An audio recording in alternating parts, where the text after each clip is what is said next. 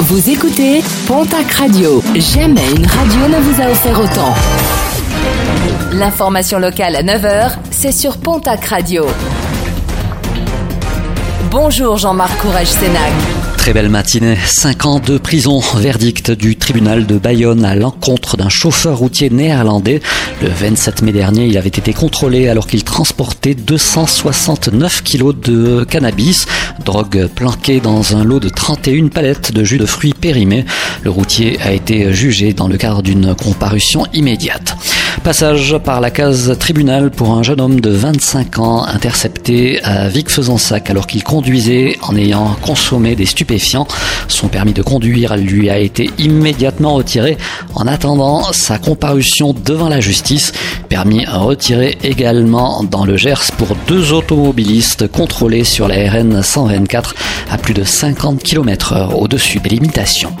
L'inquiétude des salariés de Tarbes Industrie, ex-Valwec et ex-Altiforce sur le site de l'Arsenal à Tarbes.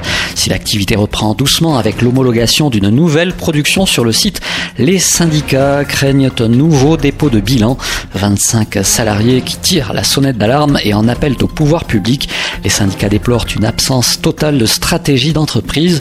Faux pour le dirigeant qui affirme de son côté que le carnet de commandes est plein pour les trois prochaines années. Le premier RHP de Tarbes prêt pour son prochain départ sur l'opération Barkhane. Le régiment tarbé a hissé les couleurs des flammes des escadrons projetés. Le groupement tactique désert s'en ira au Sahel pour plusieurs mois de mission avant un retour programmé à l'automne.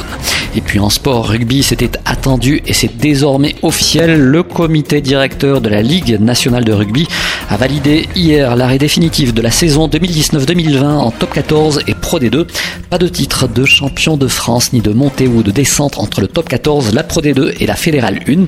En ce qui concerne le championnat national où devrait évoluer le Stade Tarbes Pyrénées Rugby, le travail de la cellule de pilotage à laquelle participent les représentants de la Ligue se poursuit.